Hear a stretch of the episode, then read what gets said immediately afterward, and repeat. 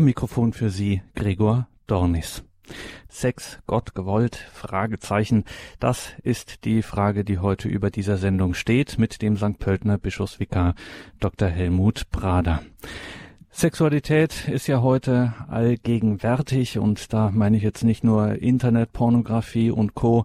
Selbst der unverdächtigste Joghurt aus dem Kühlregal kann ja mittlerweile im Werbetrailer zum erotischen Wundermittel werden und mit libidinöser Magie zum Sinn des Lebens.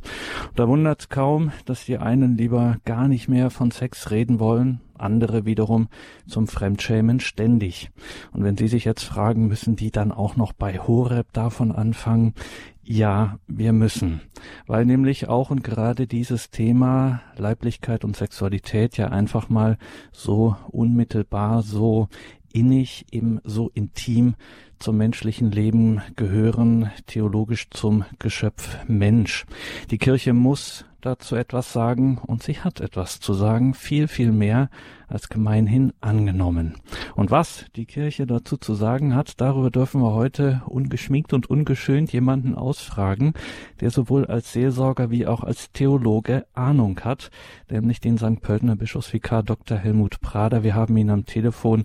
Grüße Gott, Dr. Prader. Guten Abend, auch einen schönen Abend an alle Zuhörerinnen und Zuhörer, die jetzt am Radiogerät oder auf andere Weise bei uns live dabei sind. Dr. Prader, ich darf Sie unseren Hörerinnen und Hörern kurz vorstellen. Sie sind Pfarrer im Bistum St. Pölten und Diözesanrichter.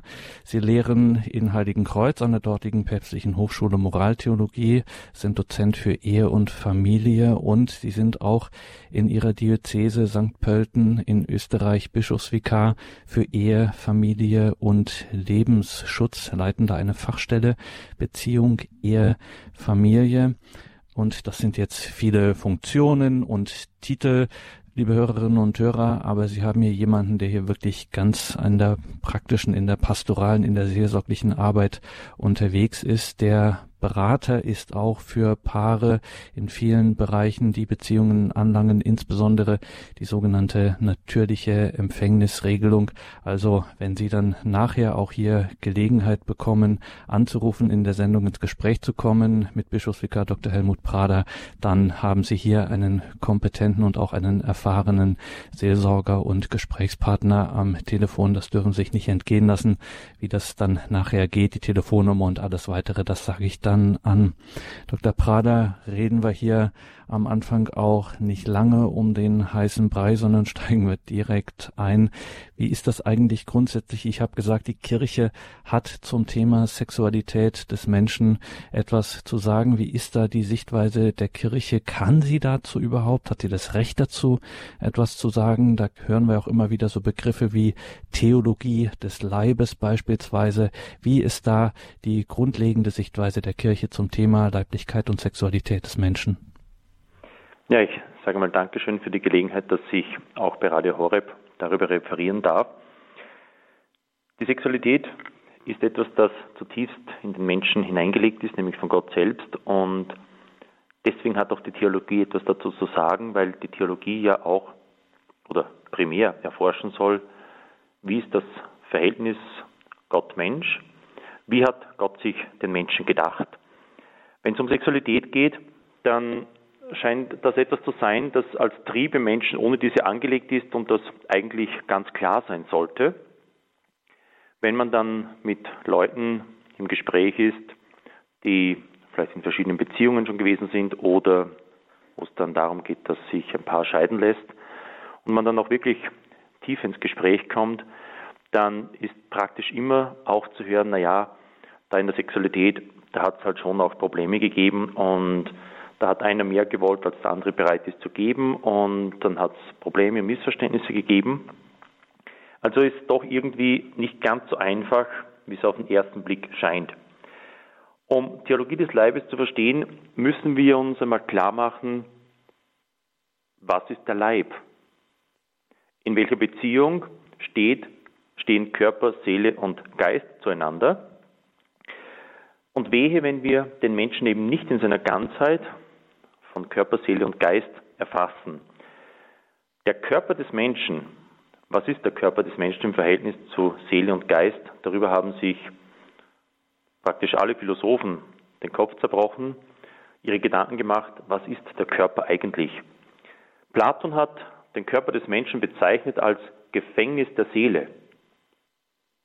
Bei anderen hat man den Eindruck, der Körper ist nicht mehr wie ein Verpackungsmaterial oder der reine Geist sei es und der Mensch müsse sozusagen über seinen Körper hinauswachsen, um wirklich zu seinem Selbst zu finden. Der Körper ist aber etwas anderes. Mit dem Tod zerfällt zwar diese Einheit von Körper, Seele und Geist, aber mit dem Tod ist es mit dem Körper nicht vorbei.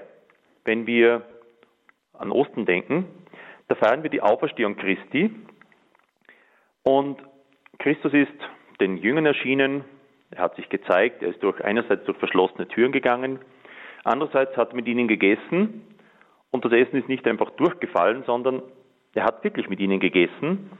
Und das, was die Auferstehung Christi bedeutet, ist eine zeitliche Vorwegnahme, was auch jedem einzelnen Menschen verheißen ist. Wenn wir im Glaubensbekenntnis im Lateinischen schauen, wenn wir beten, Auferstehung der Toten, im Lateinischen heißt es Carnis Resurrectionem, Auferstehung des Fleisches. Das traut man sich ja fast nicht mehr sagen. Also der Mensch ist mit Körper, Seele und Geist für die Ewigkeit berufen und am Ende der Zeiten werden Körper, Seele und Geist wieder zu einer Einheit zusammengefügt und wir sind berufen, mit unserem Leib in verklärter Weise in die Ewigkeit einzugehen. Also unser Körper ist eben nicht ein Verpackungsmaterial oder ein Gefängnis, von dem man sich lösen muss, sondern nein, es gehört wesentlich zum Menschen dazu. Ein weiteres, was ganz wichtig ist, um die Theologie des Leibes zu verstehen, der Mensch hat tatsächlich Freiheit. Und nur dort, wo es Freiheit gibt, dort gibt es auch Verantwortung. Wenn ein Mensch zu etwas gezwungen wird, dann kann er dafür auch nicht zur Verantwortung gezogen werden. Wenn jemand zu etwas Gutem gezwungen wird, dann ist das kein Verdienst für ihn. Wenn er zu etwas Bösem gezwungen wird, dann wird ihm das auch nicht als, als Schuld angerechnet. Denken wir nur an eine Geiselnahme, wo jemand gezwungen wird, vielleicht dann die Bank zu entleeren, den Tresor zu entleeren. Ähm, wenn das sonst jemand macht, sagt man, das ist ein klarer Banküberfall. Wenn es aber der Bankdirektor ist und er es deswegen tut, weil seine Familie als Geisel genommen wird, dann versteht man das auch. Der wird auch nicht zur Verantwortung gezogen, weil er etwas tun musste, wofür er eigentlich keinen freien Willen hatte. Also es braucht ganz notwendig das Denken mal darüber, was ist tatsächlich Freiheit, weil nur dort, wo es Freiheit gibt, gibt es auch Verantwortung. Freiheit und Verantwortung in diesem Themenkontext Sexualität dieser heutigen Sendung, wo wir der Frage nachgehen, Sex ist der Gott gewollt, mit Bischofsvikar Dr. Helmut Prader aus St. Pölten. Freiheit und Verantwortung. Schon interessant, dass das hier gleich am Anfang auch zur Sprache kommt und dass das hier mit hineinspielt. Da werden wir noch drauf zu sprechen kommen, was im Einzelnen das heißt. Dr. Prader, ich habe Sie vorgestellt als jemanden, der tatsächlich in Erfahrung in als Seelsorgerpaaren auch zur Verfügung steht als Berater. Jetzt fragen wir mal gleich konkret nach so, ja, Schwierigkeiten oder was Ihnen da so vorkommt, wo Ihr konkreter seelsorglicher Ansatz auch in der Begleitung von Paaren ist? Ich sehe bei vielen Leuten ein nicht unbedingt störungsfreies Verhältnis zur eigenen Leiblichkeit und Sexualität. Das kann sein, dass es zu Überforderungen gekommen ist durch Situationen, die einem unangenehm waren, vielleicht in der Kindheit, in der Jugend. Ähm, ein Beispiel, es wird ein 11-, 12-Jähriger ganz selbstverständlich von den Eltern da ja fast schon genötigt, dass er mit seinen Schwestern in der gleichen Badewanne ist, dass das Schamgefühl nicht in entsprechender Weise geachtet worden ist, dass Missbrauch in welcher Form auch immer stattgefunden hat und da zählt eben auch dazu, dass man einfach in seiner eigenen Integrität, in seinem Schamgefühl, in, seinem, in seiner Personwürde nicht geachtet worden ist und dass da etwas hängen geblieben ist, das einfach ähm, ein Leben lang als Belastung mitgeführt wird und das natürlich dann auch in die gelebte Sexualität, in die Beziehung, in die Ehe natürlich massiv hineinspielen kann. Das können körperliche Übergriffe gewesen sein, eben bis zum vollen Missbrauch. Und wenn man das betrachtet, habe ich den Eindruck, dass etwa jede dritte Frau ähm, sagt, ja, ich habe da Überforderungen erlebt, ich habe da Übergrifflichkeiten erlebt, die mich auch nachhaltig belasten und schätzungsweise jeder vierte Mann, der so etwas mit sich trägt. Die geistige und körperliche Dimension zeigt sich besonders darin, dass wohl jeder letztlich im Innersten spürt, dass das körperliche Einswerden auch ein geistiges Ja voraussetzt. Also der Mensch, wenn er als Einheit von Körper, Seele und Geist gesehen wird, dann müssen wir sagen, ja, der Vorrang hat eigentlich diese geistige Dimension und wenn dieses geistige Ja nicht voll da ist, dann ist das körperliche Ja eine Vorwegnahme bis hin, eigentlich, so wie es Papst Johannes Paul das zweite Mal genannt hat, auch eine Lüge. Er spricht tatsächlich von einer Lüge, weil zwar Ja zum Körper gesagt wird, aber zum anderen dieses geistige Ja nicht oder noch nicht da ist. Das körperliche Einswerden ist zutiefst auch ein heiliges Geschehen und nichts, das irgendwie mit einem Verbotenen, mit etwas Verbotenem in Verbindung gebracht werden müsste, wenn es eben in rechter Weise geschieht. Und wenn wir auch in einer sehr liberalen Gesellschaft sind, wenn wir in einem Umfeld auch aufwachsen, und praktisch jeder von uns, wo scheinbar alles erlaubt ist, aber wenn wir letztlich gegen das handeln, was Gott als Sinn in den Menschen hineingelegt hat, dann wird das auch Spuren zeigen und auch Folgen haben. Sexualität ist etwas Heiliges, sie ist etwas Gottgewolltes, sie ist etwas, das grundlegend in den Menschen hineingelegt ist, das aber auch eine Ordnung braucht und in rechter Weise gelebt werden muss. Und ich empfehle Paaren sogar, wenn sie vorhaben, eins zu werden, dass sie mit einem Gebet beginnen und sich gegenseitig segnen. Es ist zutiefst heiliges Geschehen. Und dieses Ja zum anderen beinhaltet letztlich auch immer ein Ja zum anderen in seiner Fruchtbarkeit. Die Weitergabe des Lebens ist die unmittelbarste Weise des Mitwirkendürfens am Schöpfungshandeln Gottes. Wenn Paare Aufzeichnungen führen, wenn ein Paar sich mit Zyklusaufzeichnungen auskennt, was muss es bedeuten zu wissen, mit diesem ganz konkreten körperlichen Einswerden sind wir in der Lage, ein Kind zu zeugen. So schön es vielleicht auch sonst ist, aber so etwas ist etwas ganz Besonderes. Und ich bekomme das als Rückmeldung immer wieder von Paaren, dass sie sagen können, und es ist noch einmal ganz etwas anderes gewesen, wir sind konkrete Mitarbeiter am Schöpfungshandeln Gottes. Verantwortliche Elternschaft bedeutet, sich in Freiheit und hochherzig für mehr Kinder zu entscheiden. Es gibt aber berechtigte Gründe, zeitweilig oder auf Dauer weitere Kinder zu verzichten. Konkret zu nennen ist da eben die Enzyklika Humane Vitae, wo heuer das 50-Jahr-Jubiläum ist. Sie ist am 25. Juli 1968 veröffentlicht worden.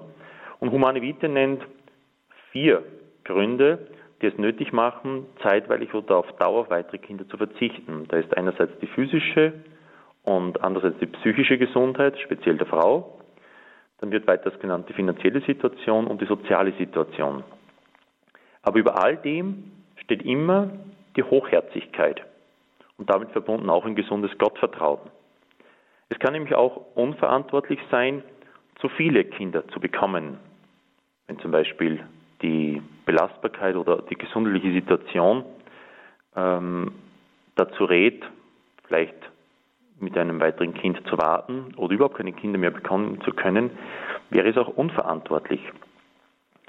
In jedem einzelnen ehelichen Akt dürfen diese beiden Sinngehalte der Liebesbezeugung und der Offenheit für neues Leben nicht bewusst ausgeschaltet werden. Es ist dem Paar erlaubt, den natürlichen Ablauf im Zyklus der Frau zu beobachten mögliche fruchtbare und unfruchtbare Phasen voneinander zu unterscheiden und im Sinne verantwortlicher Elternschaft dann zu entscheiden, ob eine weitere Schwangerschaft angestrebt werden kann oder nicht. Und Humane Vitae sagt, ein bewusstes Ausklammern durch Eingreifen von außen, vor, während oder nach der Vereinigung, trennt eben diese beiden Sinngehalte. Und wenn die Fruchtbarkeit bewusst umgangen oder ausgeklammert wird, was bei der natürlichen Empfängnisregelung ja nicht der Fall ist, ist das Einswerden letztlich ein Ja-Aber. Die ganz zentralen Begriffe, die wir uns bewusst halten müssen und mit denen wir uns vertraut machen müssen, zusätzlich zur Verantwortung und zur Freiheit, sind ganz Hingabe und ganz Annahme, ohne etwas zurückzubehalten und ohne etwas abzulehnen. Diese Ganzhingabe macht dann auch verständlich, warum etwa die Verwendung von Kondomen falsch ist. Es ist nur eine Teilhingabe und damit letztlich auch defizitär. Im Italienischen wird Ganzhingabe ausgedrückt mit dem Wort dono di se. Das heißt Hingabe seiner selbst, sich zum Geschenk machen, nichts zurückbehalten und andererseits den anderen voll und ganz anzunehmen. Ganz Mann und ganz Frau sein dürfen, ohne Manipulation, ohne Umgehen, ohne Ausschalten der Fruchtbarkeit. In der Beratung habe ich schon mehrfach erlebt, wie befreiend es etwa für Paare ist, wenn eine Eileitunterbindung oder eine Samenstrangunterbindung rückgängig gemacht wurde, auch dann, wenn keine weitere Schwangerschaft mehr angestrebt wurde, sondern einfach nur das Bewusstsein zu haben, ich darf wieder voll und ganz Mann oder Frau sein. Das setzt natürlich voraus, dass man gute Kenntnisse hat von natürlicher Empfängnisregelung, um auch wirklich die Sicherheit zu haben, wirklich in der unfruchtbaren Zeit zu sein, wenn kein weiteres Kind in, zum Zeitpunkt, zu diesem konkreten Zeitpunkt gezeugt werden soll. Das setzt diese Kenntnis voraus und man kann sich vielleicht auch vorstellen, wie soll eine Frau sich voll und ganz dem Mann öffnen können, wenn im Hinterkopf mitschwingt und was ist, wenn ich doch schwanger werde. Die natürliche Empfängnisregelung bietet die Gewissheit, nein, es ist in der Hochlage mit den Auswertungsregeln nicht möglich, schwanger zu werden. Und das ist rein von psychologischer Sicht her die Grundvoraussetzung, um sich auch wirklich voll und ganz öffnen zu können. Und jetzt stelle ich mir gerade vor, Dr. Prader, ich bin bei Ihnen in der Beratung und höre das dann von Ihnen, äh, dass Sie sagen, dann gibt es eben eine zeitweilige Enthaltsamkeit und dann ähm, schüttle ich erstmal mit dem Kopf und sage, na ja, deswegen komme ich ja extra zu Ihnen. Das ist, äh, können wir gar nicht, das schaffen wir gar nicht, diese zeitweilige Enthaltsamkeit. Also die Frage, ist das nicht auch, verlangen Sie da nicht etwas, was die Paare dann auch überfordert, wenn Sie sowas ansprechen? Wir müssen uns eines vor Augen halten, ähm, um die Sexualität in richtiger Weise zu verstehen. Was ist das Wesen eines Geschenkes?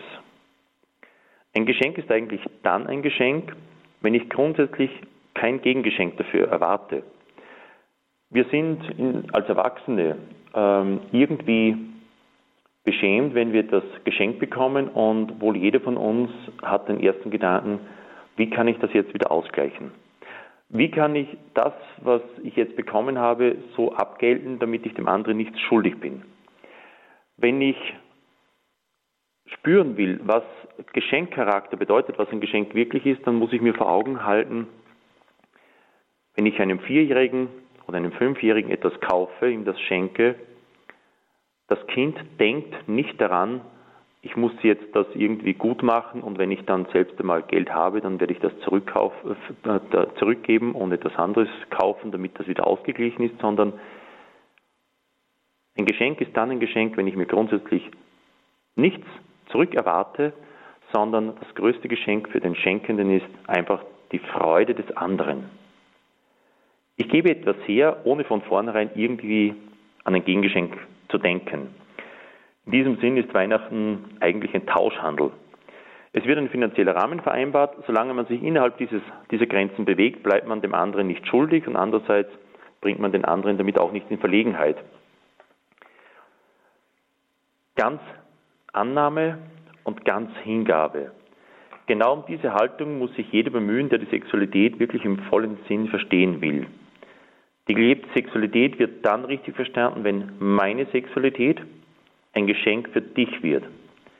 Die Sexualität des Mannes ist ein Geschenk für die Frau und die Sexualität der Frau ist ein Geschenk für den Mann. Und wir stehen einfach auch unter der Last der Erbschuld, Jeder Mensch muss dagegen ankämpfen, den eigenen Vorteil zu suchen.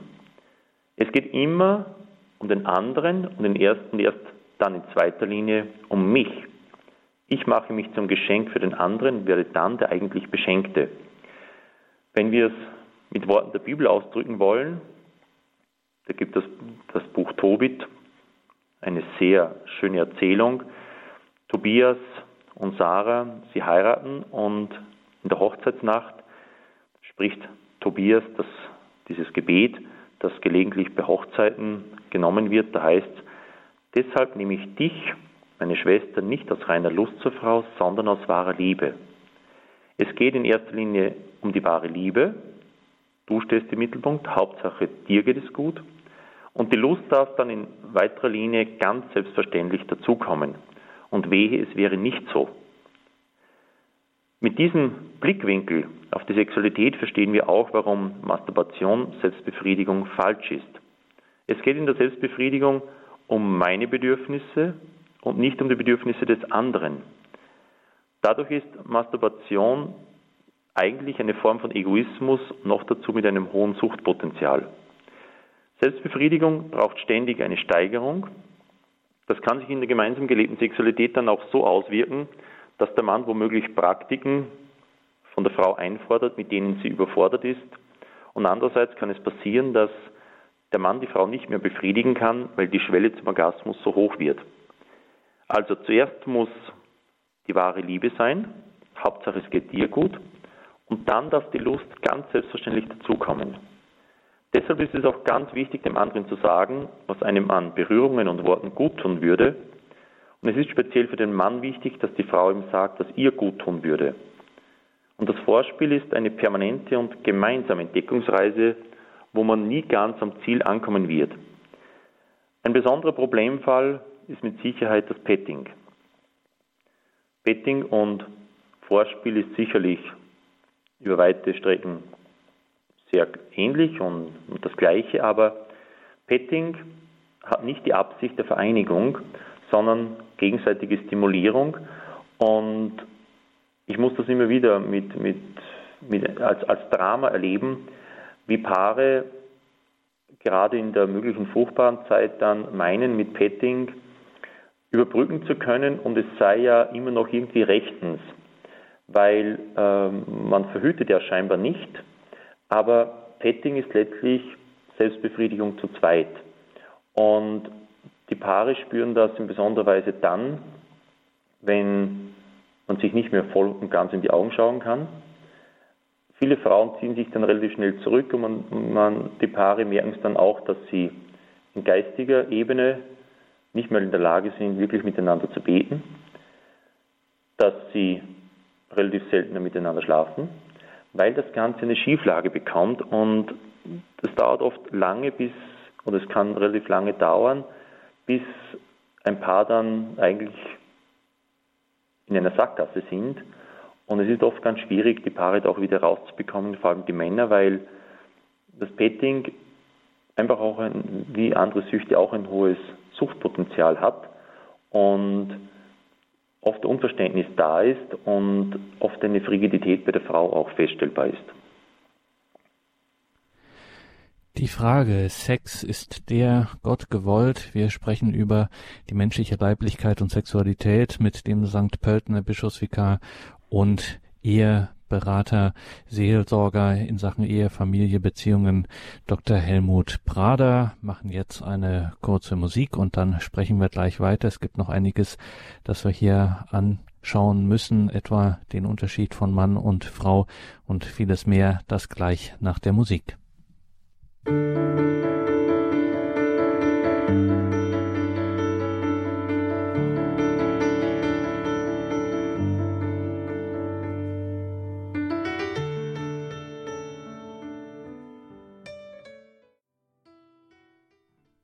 Das ist die Credo-Sendung bei Radio Horeb und Radio Maria mit dem Thema menschliche Sexualität in menschliche Beziehungen.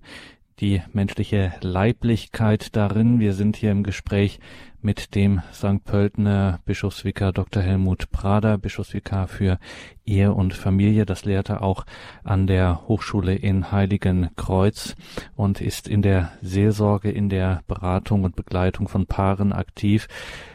Wenn es um das Thema Sexualität geht, dann weiß man bei der Kirche sofort, dass sie entgegen allen anderen Strömungen, die es da so gibt, bis heute, bis zum heutigen Tag daran festhält, dass diese Zweigeschlechtlichkeit, dass Mann und Frau, der Mensch als Mann und Frau geschaffen ist von Gott und dass es dementsprechende Unterschiede auch gibt. Dr. Prader, wo sehen Sie da so die Unterschiede in der Denkweise von Mann oder Frau? Da gibt es überhaupt äh, die Unterschiede? Gerade die Unterschiede von Mann und Frau sind es die es auch wirklich so spannend machen. Ja, wenn Mann und Frau in ihrer Denkweise völlig identisch wären, wäre es relativ schnell, glaube ich, langweilig. Die Denkweise von Mann und Frau dürfen wir als grundsätzlich verschieden bezeichnen. Um es in einem Bild auszudrücken, und das ist jetzt nicht pauschal, sondern tendenziell. Es gibt auch Männer, die ein sehr, grundsätzlich ein sehr weibliches Denken haben und umgekehrt Frauen, die mehr männliches Denken haben, aber tendenziell muss man sagen, um es in einem Bild auszudrücken, ein Mann denkt eher wie ein Schreibtisch und eine Frau mehr wie eine Truhe. Ein Schreibtisch, der hat so seine Schubladen, die sich gegenseitig eher wenig beeinflussen. Da gibt es Schublade Familie, da gibt es Schublade Hobbys, da gibt es Schublade Freunde, Arbeit, Kinder, Sexualität und Streit. Bei einer Truhe hingegen, da ist alles beisammen. Man macht den Deckel auf und es ist wichtig, dass in der Truhe Harmonie herrscht. Da braucht es Ordnung und Ausgeglichenheit. Wenn es nun bei einem Paar zu einem Streit kommt, so kann der Mann dies relativ leicht in einer Schublade Thema Streit ablegen und sich anderen Bereichen widmen, ohne dass diese Bereiche sonderlich stark tangiert werden. In der Denkweise einer Frau, bei einer Truhe hingegen, da entsteht ein Gefühlschaos. Wenn es zum Beispiel am Morgen zu einem Streit zwischen dem Paar kommt, so beeinflusst dies den weiteren Tag des Mannes wesentlich weniger als den der Frau. Der Mann kann ablegen, das Denken der Frau hingegen beeinflusst ihre weiteren Tätigkeiten ganz anders. Und wenn dann am Abend der Mann gut gelaunt nach Hause kommt, weil er vielleicht einen erfolgreichen Arbeitstag hatte, mit Kollegen noch auf ein Bier gegangen ist, ähm, bestens gelaunt ist, trifft er zu Hause dann eine Frau vor, die einen Tag hatte, der Streit hat ihre berufliche Tätigkeit beeinflusst, sie hat nicht die sonst übliche Geduld mit den Kindern gehabt, sie hat viele Dinge nicht mitbekommen. Es ist ihr so durch den Kopf gegangen, was in der Früh los war. Und dann kommt am Abend der Mann gut gelaunt nach Hause. Dann kommt der Vorwurf, was ist los, warum kannst du so gut gelaunt sein? Der Mann sagt, wieso? Also äh, es war doch ein schöner Tag, ich hatte einen erfolgreichen Arbeitstag und mit ein paar Kollegen war ich noch auf dem Bier. Und die Frau sagt, ja, aber was ist mit dem Streit vom Morgen? Und dann kommt womöglich die Antwort vom Mann, ja, aber Schatz, das ist ja schon zwölf Stunden her. Äh, wie kannst du nur so nachtragend sein? Das ist doch schon längst vorbei. Der Mann bezeichnet die Frau als nachtragend und die Frau sagt, du bist so ein Ignorant. Wie kannst du unsere Probleme so ignorieren? Unglaublich. Ich nenne das ergänzungsbedürftige Verschiedenheit. Mann und Frau sind verschieden und dadurch haben sie auch die Fähigkeit, sich gegenseitig zu ergänzen dass ein Mann einfach von der Frau lernen kann, mehr das Überblicksdenken zu haben und die Frau vielleicht auch in diesen Dingen diese Gelassenheit, dass man Dinge auch einmal ruhen lässt, dass man Dinge einfach einmal beiseite lässt. Ich kann mich an ein Gespräch vor ein paar Tagen erinnern, da hat die Frau gesagt, ja, also wenn sie da mit ihrem Mann tuschelt und wenn sie da vorhaben, eins zu werden, dann gehen ihr so viele Dinge noch durch den Kopf, weil da könnte sie ja noch Probleme besprechen mit ihm, weil das ist doch so, ein gut, so eine gute Gelegenheit. Und ich habe gesagt, bitte überfordern Sie den Mann nicht. Ein Mann macht Dinge nacheinander. Eine Frau sagt selten einmal, ich mache zuerst das und dann mache ich das, das andere, sondern Frauen haben eine andere Fähigkeit, Dinge parallel zu machen. Ein Mann denkt seriell. Ein Mann macht eine Sache fertig und dann befasst er sich mit dem anderen. Und ich habe gesagt, sie darf den Mann nicht damit überfordern, dass sie in der Situation mit Problemen kommt, weil dem Mann geht es um etwas ganz anderes. Ergänzungsbedürftige Verschiedenheit, also wie Dr. Helmut Prader aus St. Pölten das nennt. Wo werden wir jetzt mal konkret, Dr. Prader, mit unserem Thema der heutigen Sendung, nämlich menschliche Sexualität. Wo zeigen sich jetzt da diese Unterschiede ganz konkret in Bezug eben auf Sexualität? Wir können es vielleicht in die Frage formulieren, was bedeutet Sexualität für den Mann im Unterschied zur Frau? In rein zeitlicher Hinsicht. Für einen Mann ist das Thema körperliches Einswerden eine Frage vielleicht von einer halben Stunde, vielleicht eine Stunde. Für die Frau hingegen gehört all das dazu, was untertags gewesen ist. Dann ist dieses Einswerden der Höhepunkt. Und dann ist das Nachspiel und das bedeutet für sie aber auch dieses Ausklingen bis zum nächsten Morgen. Wenn es am Abend etwa zu einem schönen Einswerden gekommen ist und am nächsten Morgen vom Mann irgendein unkluges Wort kommt, dann bekommt das Schöne vom Vortag einen Schatten. Man könnte es so bezeichnen, für die Frau hat das Einswerden eine zeitliche Dimension von, sagen wir mal, 24 Stunden und für den Mann vielleicht von einer Stunde. Das ist aber grundsätzlich kein Problem, sondern beiden sollten um diesen Unterschied Bescheid wissen in ihrem Denken. Für den Mann ist die Sexualität vor allem eine Frage der Belohnung, der Entlastung und der Bestätigung. Für die Frau ist Sexualität aber ausschließlich eine Frage der Harmonie. Für die Frau wird durch Sexualität keine Harmonie geschaffen, wo keine Harmonie vorhanden ist, sondern die bestehende Harmonie wird durch Sexualität bestärkt. Man könnte es vielleicht so zusammenfassen, ein Mann hat einen stressigen Tag, er ist ausgepowert und müde und deswegen möchte er mit seiner Frau schlafen. Eine Frau hat genauso einen stressigen Tag, sie ist ausgepowert und müde und genau deswegen kann sie nicht. Sagt Bischofsvikar Dr. Helmut Prader aus St. Pölten in der Ehe- und Familiearbeit sowohl für das Bistum unterwegs als eben auch ganz konkret in der Begleitung und in der Seelsorge von Paaren. Jetzt haben wir ganz viele Informationen gehört. Da könnte man über vieles noch sprechen, Dr. Prader. Ich möchte aber trotzdem, wenn ich schon so einen Seelsorger hier und einen Begleiter am Apparat habe, die Gelegenheit natürlich nutzen, Sie zunächst mal, um nach ganz konkreten Hilfen zu fragen, äh, wie Paare äh, am besten dahin gelangen, dieses ganze äh, breite Feld Sexualität richtig zu erfassen. Ich möchte es in drei Punkten zusammenfassen. Erstens, Vorspiel ist kein Petting, sondern unbedingt erforderlich. Das heißt, sich auch gegenseitig zu sagen, was einem gut tun würde. Es ist bedrückend, wie viele Paare zum Beispiel Probleme damit haben, sich zu sehen. Es muss abgedunkelt sein, es Decke drüber und womöglich sind, ist noch ein, sind noch ein, zwei Kinder im Raum und ähm, Oftmals hat man den Eindruck, damit einer der beiden, meist die Frau, sagen kann, ja, äh, wir müssen vorsichtig sein, weil es darf, wenn da ein Kind wach wird und so weiter, also spätestens nach, spätestens mit eineinhalb Jahren äh, ist das Schlafzimmer der Eltern wieder Privatzone der Eltern und da haben Kinder nichts mehr verloren. Sich gegenseitig sagen, was einem gut tun würde, damit auch nicht Enttäuschungen entstehen, nach dem Motto, der Mann müsse doch schon längst wissen, was ich brauche. Zweitens, das Paar muss sich in die Augen schauen können.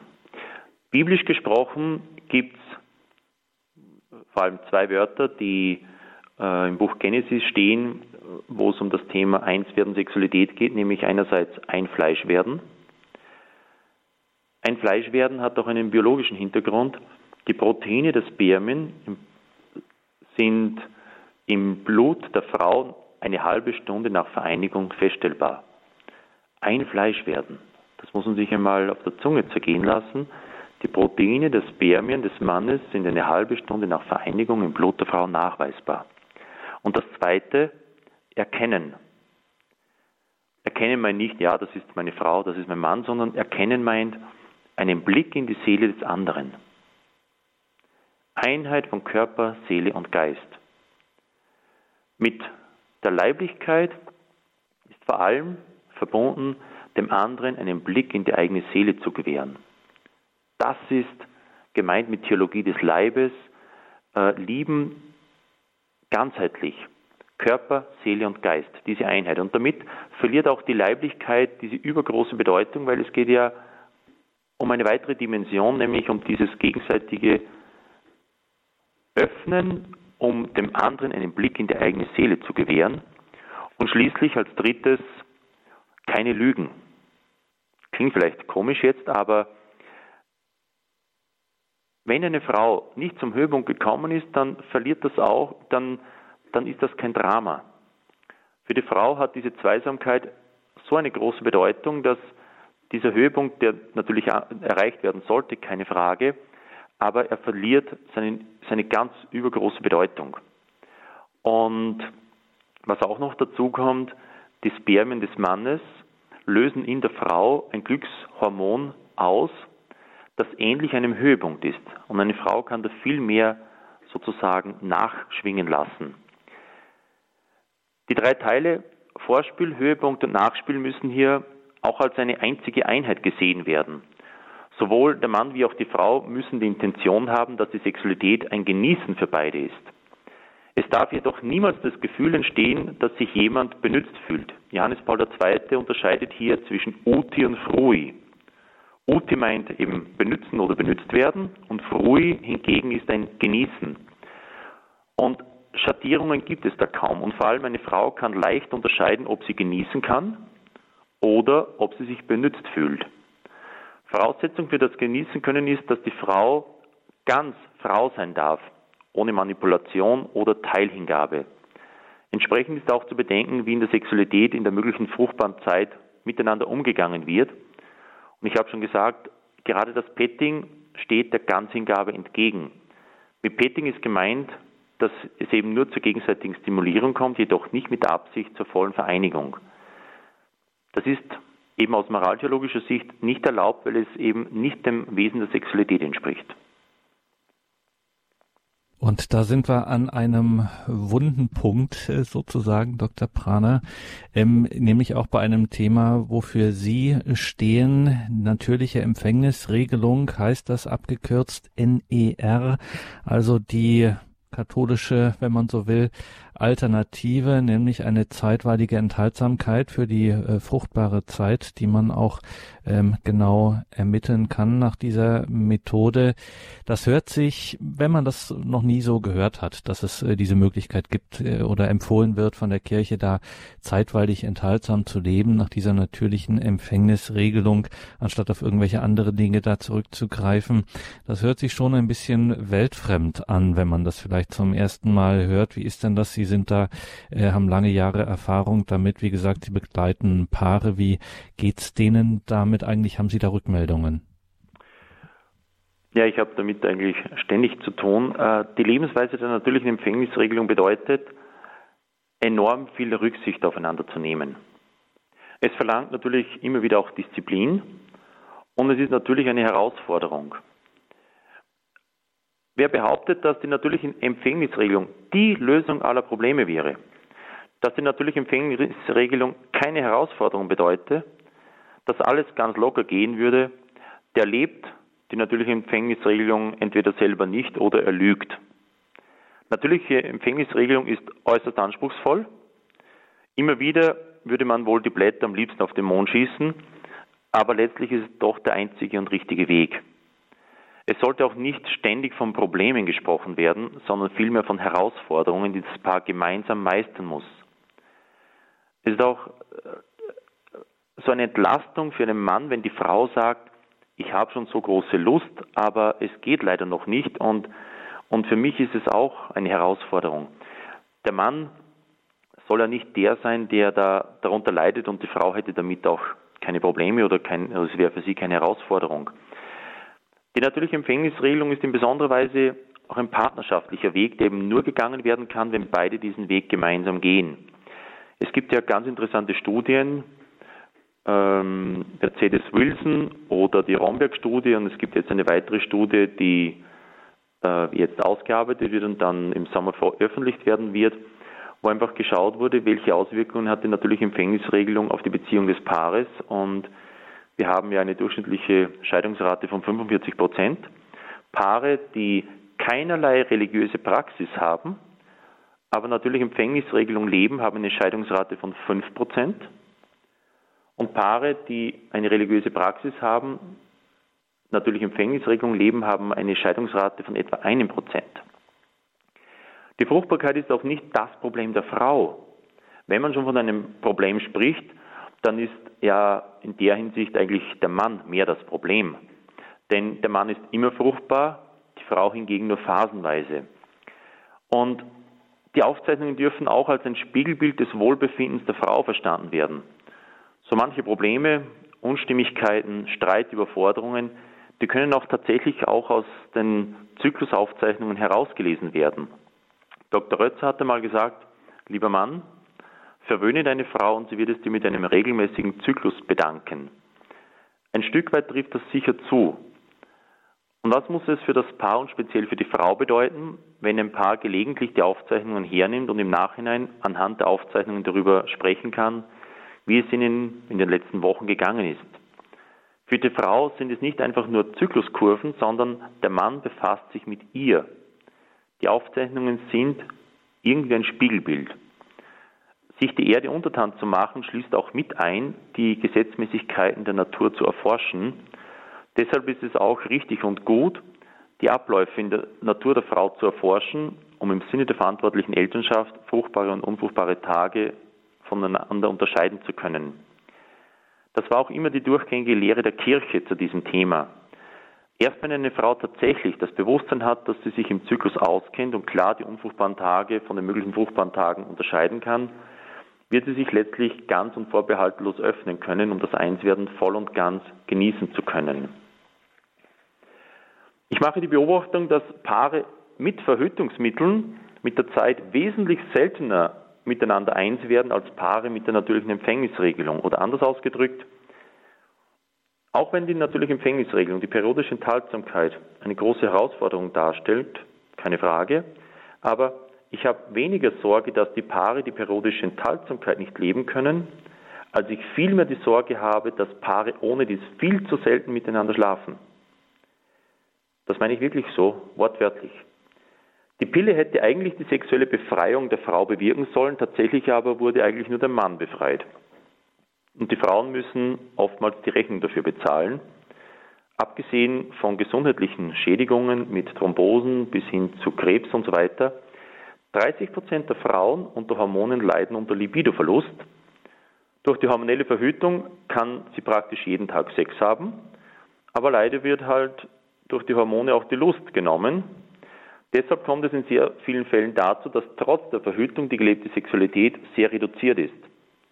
Und dann versteht man auch in einem ganz anderen Sinn die Aussage des kommunistischen Philosophen Max Horkheimer, der mal gesagt, der 1970 bereits gesagt hat, die Pille müssen wir bezahlen mit dem Verlust der erotischen Liebe.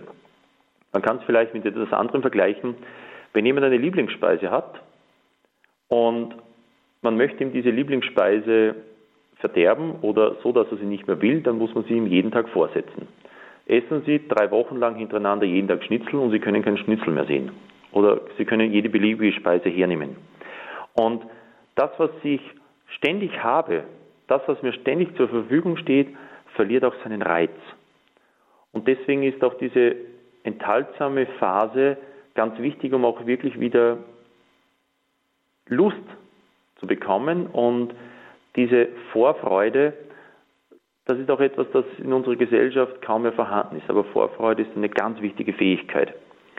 Vor zwei Jahren kam, bekam in Amerika von der amerikanischen Arzneimittelbehörde ein Produkt, die Zulassung, das auch als Viagra für die Frau bezeichnet wird. Beim Mann wirkt ja Viagra auf den Blutdruck. Viagra für die Frau jedoch ist ein Psychopharmakon, ein Antidepressivum, das die Frau täglich nehmen muss. Durch die Hormone kommt es zu Libidoverlust und durch dieses Produkt soll die Frau wieder die Lust zurückbekommen. Statistisch hat es geheißen, kommt es durch dieses Produkt zu einem zusätzlichen Höhepunkt pro Monat. Das muss man sich erst mal vorstellen. Also es wird so ein Wert auf die Lust gelegt und viele Frauen verlieren die Lust entweder durch die Hormone oder weil sie einfach das Gespür haben, ja, da geht es eigentlich irgendwie um benutzt werden oder ich darf nicht voll und ganz Frau sein und man sollte die Pille auch niemals als Medikament bezeichnen, weil ein Medikament, damit verbinden wir, dass jemand gesund wird. Wenn ein Medikament gegen eine Krankheit angewandt wird, äh, auf die Pille übertragen, müssen wir sagen, dann ist die Fruchtbarkeit eine Krankheit.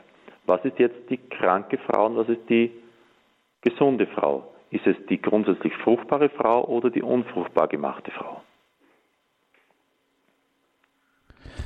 Auch das eine Frage, über die man fast eine eigene Sendung machen könnte.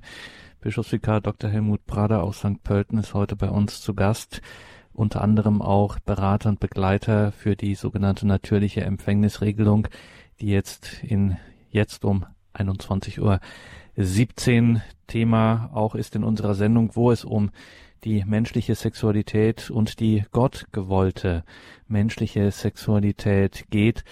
Wir müssen, liebe Hörerinnen und Hörer, natürlich auch Sie noch zu Wort kommen lassen. Das waren jetzt viele Informationen, die wir hier gehört haben von Dr. Prada und vielleicht waren Sie ja mit dem einen oder anderen gar nicht einverstanden oder wollen an dieser oder jener Stelle noch einmal nachhaken mit einer Frage. Wie gesagt, der Mann ist äh, hier Experte, wirklich, das ist keine Übertreibung, er kennt sich aus und er steht Ihnen da frank und frei Rede und Antwort. Wenn Sie eine Frage haben, 089 517 008 008 ist unsere Telefonnummer 089 517 008 008. Wenn Sie uns außerhalb von Deutschland hören, können Sie natürlich auch jederzeit hier gern anrufen, freuen wir uns drüber. Die Telefonnummer sieht dann ein bisschen anders aus.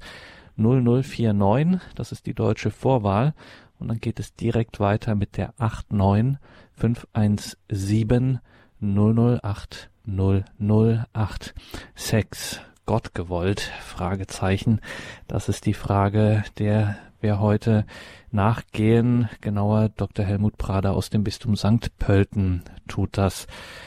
089 517 008 008. Direkt an Sie jetzt die Frage, Dr. Prader, wie gesagt, viele Informationen, die wir von Ihnen bekommen haben, auch viele Hinweise, Ermutigungen. Ähm, was möchten Sie Paaren, ja, heute Abend und überhaupt in Ihrer Arbeit mit auf den Weg geben? Folgendes. Die Sexualität ist etwas Schönes. Sie ist ein wunderbares Geschenk an den Menschen. Ein Geschenk, das von Gott kommt. Ich hatte ein Gespräch mit einer Frau, die große Selbstzweifel hatte und sich schier angeklagt hat, weil sie gesagt hat, sie hat manchmal sexuelle Lust und mir ist dann spontan ein Satz eingefallen, der nicht richtig sein muss, aber er gefällt mir wahnsinnig gut. Und der Satz lautet, die sexuelle Lust ist keine Folge der Erbsünde, sondern die sexuelle Lust durfte aus dem Paradies herübergerettet werden. Die sexuelle Lust ist keine Folge der Erbsünde, sondern sie durfte aus dem Paradies herübergerettet werden. Sozusagen als ganz große Erinnerung an das Paradies. Die Sexualität und die Fruchtbarkeit haben aber auch eben ihre Gesetzmäßigkeit, die er Gott gegeben hat. Und diese Fruchtbarkeit dürfen wir beobachten, interpretieren und dann in Freiheit und Verantwortung nützen. Es muss das Ziel sein, dass ein Paar immer mehr eine Einheit wird. Durch die Sexualität entsteht eine einzigartige Bindung. Ich habe gesagt, dass die Proteine des, der Spermien im Blut der Frau nachweisbar sind. Ich gehe sogar so weit zu sagen, die Frau wird dadurch eigentlich wie ein Tabernakel. Sie darf ihren Mann voll und ganz mit sich tragen. Und es hat auch zutiefst eine theologische Bedeutung. Gott hat durch das Kreuz Christi einen unauflöslichen Bund mit uns Menschen geschlossen und die Ehe darf ein Abbild dieser Verbindung Gottes mit uns Menschen sein. Und ein ganz wichtiger Punkt, sprechen wir viel über die Schönheit der Sexualität, da haben wir quasi ein Alleinstellungsmerkmal. Es wird viel über Sexualität gesprochen, aber da geht es um viel Vermarktung, da geht es um Lustmaximierung, aber es geht selten darum, sich dem anderen zum Geschenk zu machen. Die natürliche Empfängnisregelung ist in vielen Fällen der Schlüssel für mich in der Eheberatung und ich habe sehr viele Eheberatungen, um Paare wirklich aus der Krise zu helfen, um ein Gelingen der Ehe zu ermöglichen und um eine ganz neue Dimension des Verständnisses der Ehe zu finden. Und dann verstehen wir auch den Ausspruch von Professor Rötzer, der einmal gesagt hat, die Ehe könnte ein letzter Rest des Paradieses sein. Über natürliche Empfängnisregelung kann man viel sagen, man kann sich auch fortbilden, ein Grundkurs, um sich im eigenen Zyklus auszukennen, dass sich Frauen sich auskennen, dauert etwa zweimal drei Stunden. Es gibt in, in deutschsprachigen Ländern viele Kurse. Man kann über inner.org im Internet nachschauen. Es gibt auch aktuell Ausbildungskurse, um selber Referent zu werden. Da gibt es einen Kurs, der im Februar in Köln beginnt. Es gibt einen Kurs, der ebenfalls im Februar in der Nähe von Berlin beginnt. Und es gibt einen Kurs, der im Herbst, im September dann in Salzburg beginnen wird. Das sind dann acht Kurstage, wo man dann eine schriftliche Prüfung macht. Und dann darf man auch selber beraten, man darf selber auch Kurse geben. Und ich habe, glaube ich, in den letzten 15 Jahren, glaube ich, an die 950 Personen in natürlicher Empfängnisregelung ausgebildet, die ich auch vielfach begleite, gerade dann, wenn es darum geht, vielleicht schwanger zu werden bei Kinderwunsch, aber auch dann, wenn eine Schwangerschaft möglichst nicht eintreten soll oder vielleicht sogar absolute Kontraindikation gefordert ist. Und wo Sie das genau finden, auf dieser Homepage iner.org, also die Homepage des Institutes für natürliche Empfängnisregelung. Das steht natürlich auch bei uns im Tagesprogramm auf unserer Homepage in den Details zur Sendung. Und wir gehen in den Raum Ravensburg nach Wolpertswende zum Herrn Maurer. Grüß Gott, guten Abend. Grüß Gott. Abend. Guten Abend. Ich hätte auch eine kleine Frage. Und zwar, Sie haben vorher gesagt, dass einfach die Vorfreude die ist selbstverständlich in allen Bereichen sehr wichtig, dass man sich auch erwarten kann und sich darauf freuen kann. Wenn jetzt aber durch äh, medizinische Eingriffe, beispielsweise der Frau die Gebärmutter entfernt wurde aus, aus gesundheitlichen Gründen, dann ist ja, kann man sagen, dieser Gedanke von der Empfängnisverhütung ja eigentlich aufgehoben. Dass man, dass man selber, was denke ich mir, miteinander dazu steuert, dass man sich einfach auf eine Vorfreude entwickeln kann, auch ohne dass man jetzt unbedingt auf die Empfängnisverhütung quasi die, bedacht sein muss. Man hat ja eigentlich, kann eigentlich mal gesagt, kann eigentlich nichts passieren, aber dass man trotzdem sich wirklich von ganzem Herzen, tiefer Seele äh, sich vereinigen kann. Genauso nahe kommen kann durch eine Vorfreude. Ja, ja, ja. ja. Ja, ja, selbstverständlich. Ähm, es ist, es war vor kurzem äh, ein ganz, eine ganz interessante äh, Aussage von einer Frau. Sie hat gesagt, also wie sie ganz normale Zyklen hatte, ähm, da haben sie sich einfach ihre Freizeiteinteilung und Hobbys und so weiter einfach damit auch also so eingeteilt, dass halt Phasen gibt, wo sie mehr auswärts sind mit, mit Vereinstätigkeiten und wann eben, wenn eben die unfruchtbare Zeit war, dann mehr zu Hause und wie sie dann in den Wechsel gekommen ist, wie dann die Fruchtbarkeit weg war, sind sie voll in die Krise gekommen, weil dieser, dieser gesunde Rhythmus weg war. Und sie haben sich dann dazu entschieden äh, und vereinbart zu sagen, wir gönnen uns von Zeit zu Zeit zehn Tage, wo wir vereinbaren, da leben wir enthaltsam, weil es uns gut tut. Und das sage ich auch Paaren, wo zum Beispiel keine Kinder mehr oder wo, wo ein Paar Kinderwunsch hat, äh, die bewusst dort, wo mögliche fruchtbare Zeit ist, eins werden sollen, dass ich ihnen sage, aber dort, wo dann unfruchtbare Zeit ist, damit es euch besser geht, vereinbart auch eine enthaltsame Phase, weil damit auch wieder diese Vorfreude wachsen und reifen kann. Danke für den Anruf und diesen interessanten äh, Beitrag, der auch nochmal ein, ja, einen weiteren Blick auf dieses Thema äh, gegeben hat. Danke, Herr Maurer nach Wolpertswende. 21 Uhr 30. Damit geht unsere heutige Sendung zu Ende. Es ging um das Thema Sex, Bindestrich Gott gewollt, Fragezeichen. Wir waren verbunden mit Dr. Helmut Prader. Er ist Bischofsvikar für Ehe, Familie und Lebensschutz in der Diözese St. Pölten und NER, also natürliche Empfängnisregelung. Berater begleitet da Paare, hält selber auch Kurse. Wie gesagt, es gibt ein vielfältiges Kursangebot im deutschsprachigen Raum. Jetzt aktuell im Februar startet ein Kurs in Köln hier in Deutschland oder auch erstmalig jetzt hier im Berliner Raum wird es einen Kurs geben im Februar in Erkner. Wo genau, das haben wir verlinkt bei uns im Tagesprogramm können Sie das einsehen in den Details zur Sendung. Da gibt es einen entsprechenden Link. Die Homepage des Institutes für natürliche Empfängnisregelung ist iner.org, also Institut für natürliche Empfängnisregelung, die Anfangsbuchstaben iner.org. Von dieser Sendung gibt es natürlich CD und Podcast. Morgen im Laufe des Tages schauen Sie dazu auf horep.org. Und hier geht es jetzt gleich weiter mit der Komplett im Nachtgebet der Kirche. Dazu schalten wir zu Monsignore Georg Holzschuh nach Forchheim. Nicole Daiber hatte die Regie in dieser Sendung. Vielen Dank dafür. Nicole Daiber begleitet Sie jetzt auch weiter durch das Programm. Danke, Dr. Prader, für diesen Abend. Und natürlich, Sie sind ein Priester, deswegen lassen wir Sie nicht gehen, ohne Sie nicht zuvor um den Segen gebeten zu haben. Gut. Der Fall noch einen schönen Abend wünschen, eine geruhsame Nacht und ein Begriff ist noch, jetzt eben weil er schon ein paar Mal gefallen ist, NER ist eben keine Verhütungsmethode, sondern eine Lebensweise und deswegen nicht natürlich Empfängnisverhütung, sondern natürlich Empfängnisregelung als letztes Wort. Der Herr sei mit euch und mit deinem Geiste. Es segne euch der allmächtige und barmherzige Gott, der Vater und der Sohn und der Heilige Geist. Amen. Gelobt sei Jesus Christus in Ewigkeit. In Ewigkeit. Amen. Amen. Danke, Dr. Prader. Danke Ihnen, liebe Hörerinnen und Hörer. Es verabschiedet sich Ihr Gregor Dornis.